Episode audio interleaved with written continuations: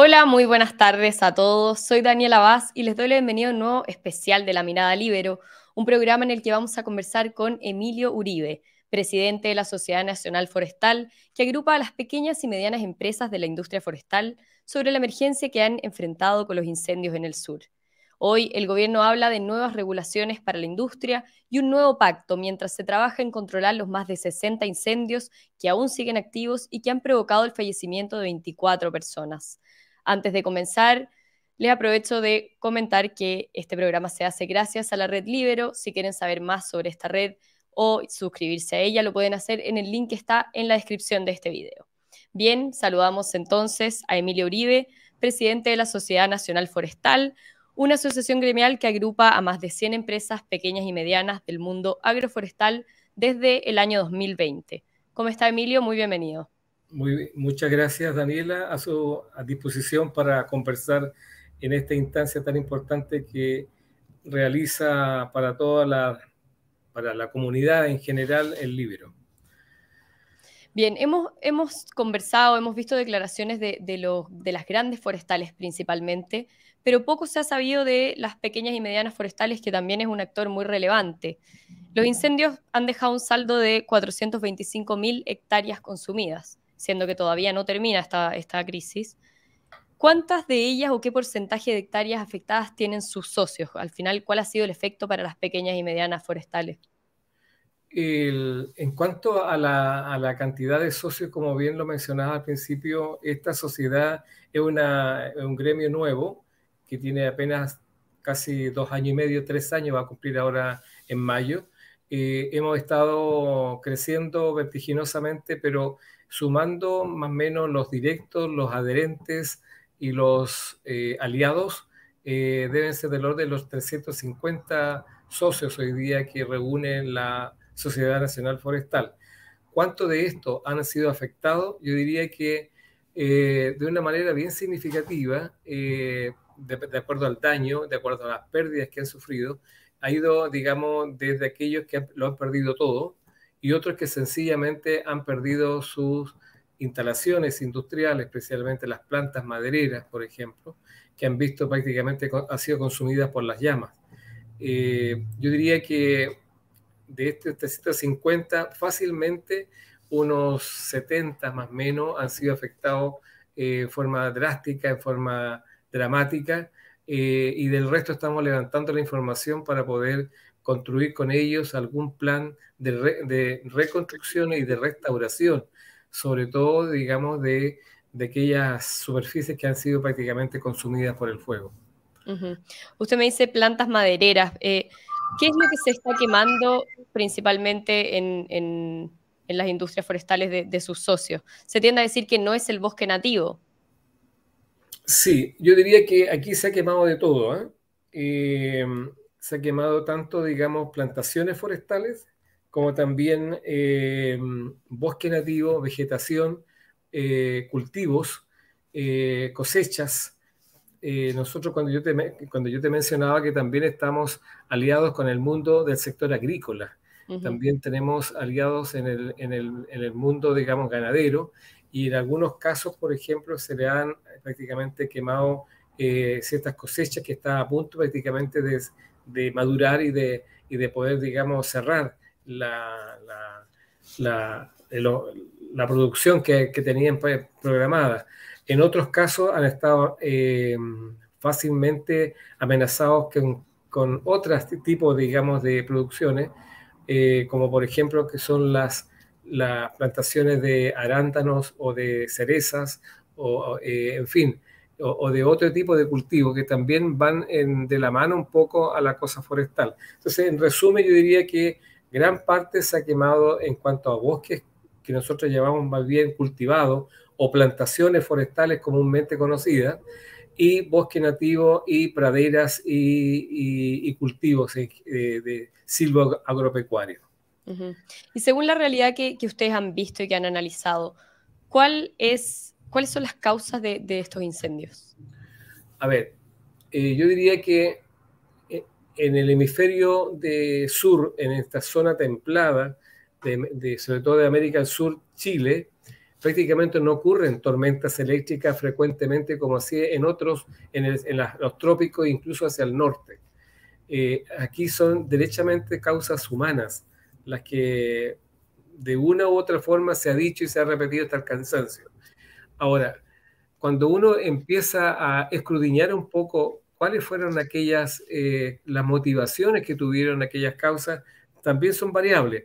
Van de, de la intencionalidad manifiesta eh, a otros por negligencia, otros por omisión y otros de por acción. ¿Qué llamo por acción? En algunos casos hay quemas que son, que son, digamos, quemas agrícolas, que muchas veces se les arranca y en algunas veces, como están autorizadas, entonces algunas veces se pierde un poco el control de aquella. Eh, pero yo diría que en este caso, y me atrevo a, señalar que yo creo que la intencionalidad manifiesta eh, debe andar del orden del 70%, eh, la causa principal de los incendios que hoy día nos, tienen prácticamente totalmente complicados. Claro, un 70% usted dice que sería intencional, pero el 100% por, por error humano o, incluyendo negligencia. Yo diría que, bueno, a esto también hay que agregar, eh, cuando digo de la, del 70% de la parte intencional, también esto se agrava porque las condiciones climáticas en esta temporada, sobre todo a propósito del cambio climático, estas condiciones de altas temperaturas y de alta y de baja humedad y con estos vientos sobre 30 kilómetros por hora, obviamente que es el momento propicio para poder, digamos, acelerar estos, estos focos que además son simultáneos, que lo, que lo realizan en forma anónima y que cuesta mucho poder encontrar a los causantes de aquellos. No obstante que se han encontrado algunos, como, como, como se dice, porque, bueno, hay muchos también eh, eh, personas que viven dentro del bosque y se han encontrado entonces con estos personajes que son prácticamente, que andan quemando en el fondo. Y bueno, y ahí hay todo un tema que hay que seguir investigando, hay que seguir averiguando de qué forma esto lo paramos. Ahora, ahí es donde yo planteo como, como Sociedad Nacional Forestal que aquí vamos a tener que hacer un esfuerzo tremendo, cambiar una serie, digamos, a lo mejor de planes o de estrategias, de tal modo que pueda de una vez por todas enfrentar este, este fenómeno. Este es un comportamiento anormal. Esto no es normal que, la, que los bosques se quemen por sí ante sí, aunque tengamos altas temperaturas.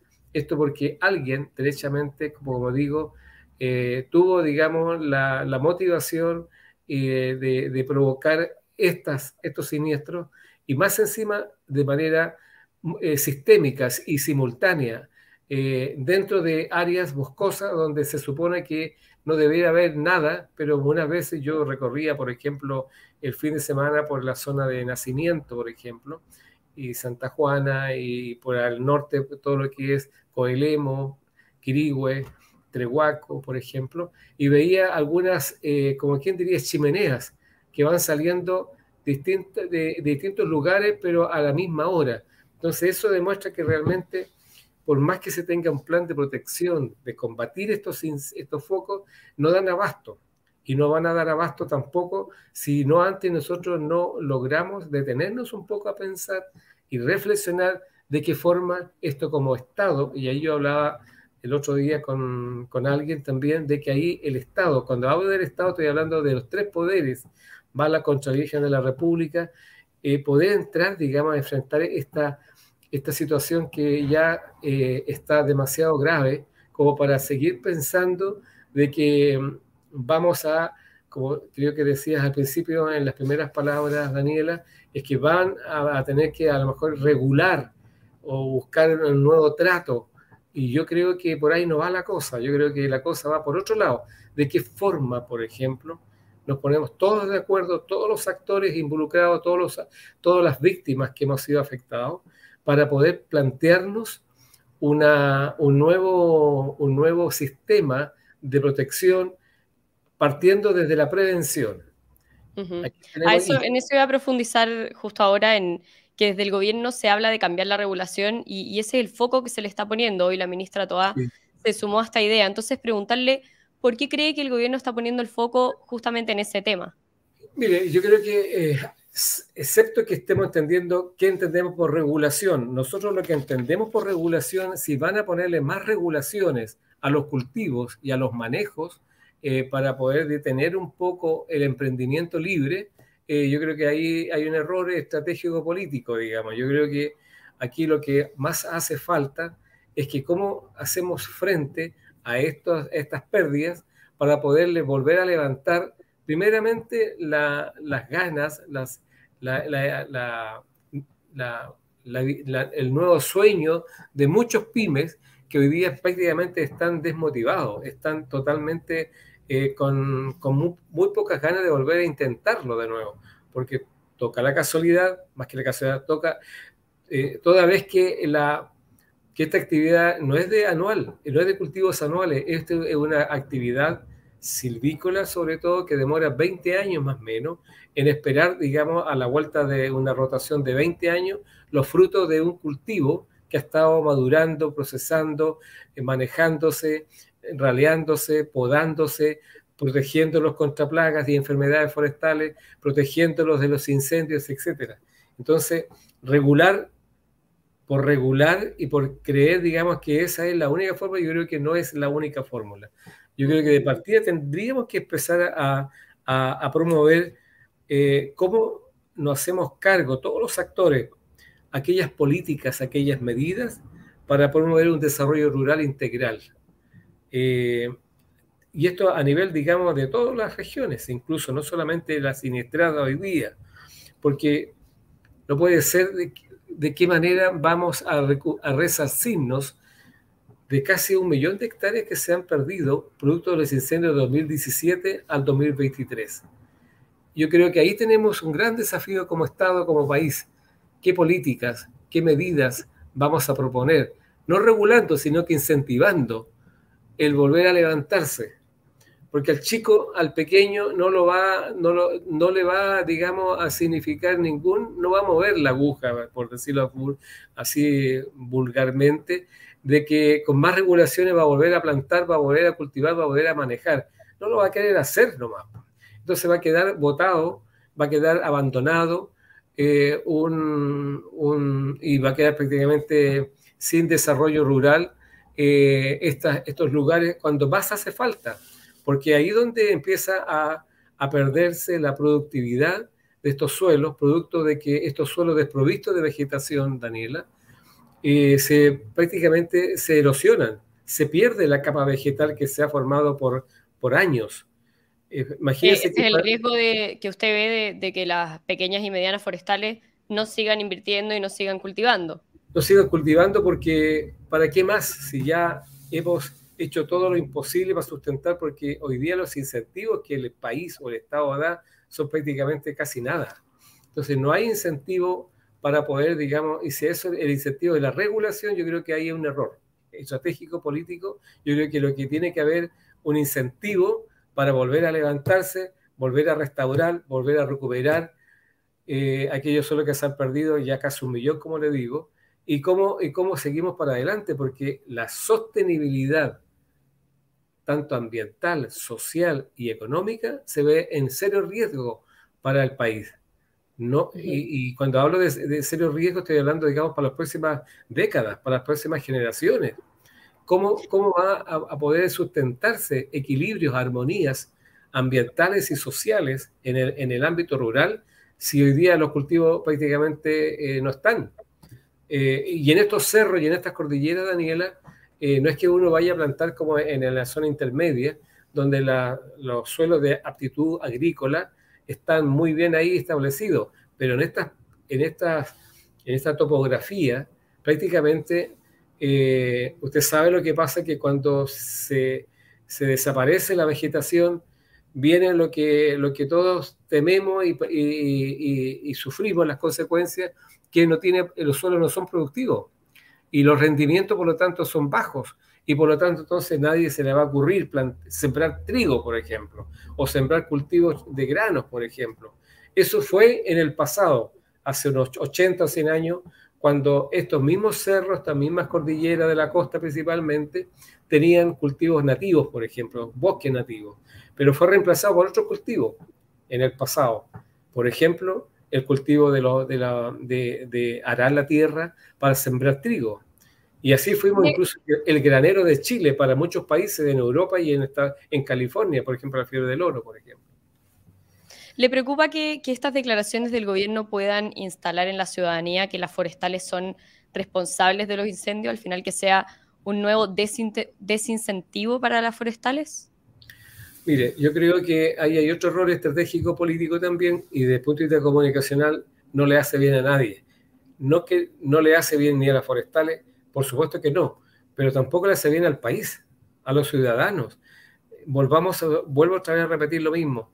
¿Dónde están establecidos estos bosques? Están establecidos en el, mundo rural. Entonces, ¿quiénes son los que son afectados? Primeramente, todo el mundo rural. Por lo tanto, aquellos municipios van a verse, van a verse prácticamente muy afectado por estas pérdidas, por esta desaparición de esta actividad, sobre todo cuando uno cree que en un árbol ahí se deja disparar 20 años. detrás de un árbol plantado, cultivado, manejado y que quede, digamos, protegido y preparado para poder ser cosechado después de 20 años, han, habido mucha mano de obra que ahí se emplea. Dicen que no hay mano de obra directa, pero yo le puedo decir que hay mucha mano indirecta. Por ejemplo, eh, usted saque, de, saque del territorio los bosques, ¿cómo va a vivir el negocio, por ejemplo, de las pensiones o del negocio del almacén o, del banco o de la financiera o el, transporte o el, etcétera?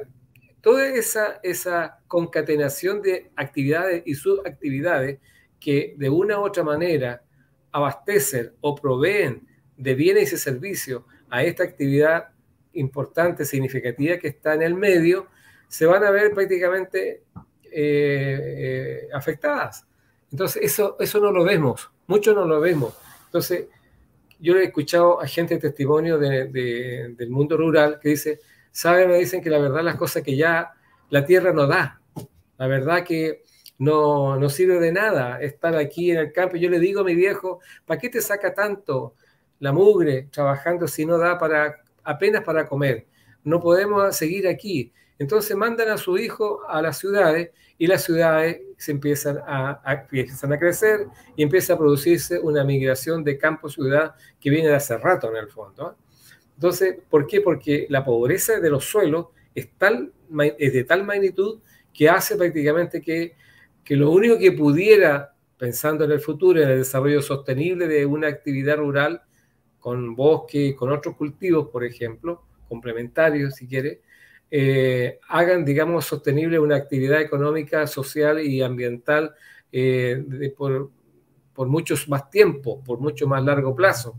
Porque efectivamente el forestal tiene la cultura que aquí, no, que aquí no va a ganar plata de un año para otro. Lo que va a tener que hacer es invertir, invertir, invertir de acuerdo a su, a su capacidad y ojalá que el Estado ahí esté muy presente haciendo transferencia tecnológica, haciendo aportes, recursos focalizados en programas de, fomento al desarrollo de la actividad en manos de pymes, pymes de bienes, de servicios, y todos los que están y todos los que cuelgan o conectan con esta actividad que de una u otra manera también viven de la actividad forestal. Entonces yo creo que le hace un daño a todos, no solamente a las forestales. Por último, Emilio, tenemos que ir terminando porque ya estamos llegando a los 20 minutos, pero quería preguntarle cómo evalúa usted que se ha manejado esta crisis, eh, principalmente cómo la evalúa desde eh, su área, que es de las pequeñas y medianas eh, forestales. Mire, esta crisis fue, fue brutal. un gobierno que viene entrando obviamente que instalarse y todo significa, digamos, mucho poder, digamos, estar empoderado de todo, pero nos pilló, digamos, a todos. Eh, menos mal que yo creo que reaccionaron eh, tanto los privados como los, los, servicios del Estado, como la CONAF, los bomberos, por ejemplo, eh, pudieron reaccionar. Lo que pasa que, si yo, digamos, lo que pasa que no dimos, si no dimos el ancho, como se dice, si no dimos abasto poder cumplir con tanta, con tanta pérdida, con tanto dolor las muertes, eh, es porque de verdad nos superó eh, la intencionalidad, nos superó el, realmente el, afán de, de, quemar y quemar porque dicen algunos de poder quemar este modelo forestal. Y la verdad las cosas que están quemando Chile, están quemando los recursos naturales que son lo más valioso que tiene nuestro país, sobre todo en esta zona centro-sur del país. Entonces, ¿para qué? ¿Para qué derechamente seguir haciéndose, autodestruyendo una, una microeconomía de los pymes especialmente? Si si sabemos que cuando un incendio parte, cuando un foco no se apaga a tiempo, eh, no eh, y no es que no reaccionen los recursos a tiempo, es que no dan abasto. Y, segundo, entonces, obviamente avanzan y avanzan y avanzan y se queman hasta cuántos riesgos hay casas que han quemado. Yo recorría con, con de verdad, con, con, mucha pena y con mucha, digamos, eh, desazón de cómo podemos ser los chilenos de una manera tan brutal que no nos damos cuenta de que estos pocos que queman hay que, hay que descubrirlo, hay que, hay que poder investigar, hay que poder, digamos, tomarlos, digamos, en cuenta en serio, porque esto no puede seguir, no puede seguir. Esto tenemos que pararlo a tiempo ahora ya. Y ese llamado que nosotros como SNF le hacemos al gobierno. Estamos muy interesados porque los primeros afectados somos los pymes, los pequeños, los micros, la, comunidad rural en la que primero sufre estas consecuencias. Son los más desvalidos muchas veces y que por lo tanto tenemos que llegar muy rápido con algunas propuestas, más que regulaciones, propuestas de cómo volvemos a levantar la actividad en el mundo rural. Bien. Emilio Uribe, muchísimas gracias por su tiempo, por su participación en, este, en esta entrevista y también por darnos la importante visión de, las pequeñas y medianas forestales que, que poco se había conocido. Muchas gracias, Daniela. Muchas gracias también a todos quienes nos están viendo y especialmente a la Red Libero que hace posible estos programas. Y nos vemos en un próximo especial Mirada Libero. Muchas gracias.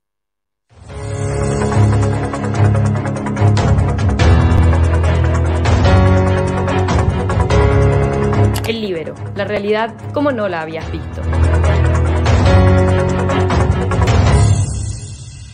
Haz que estos contenidos lleguen más lejos haciéndote miembro de la red Libero.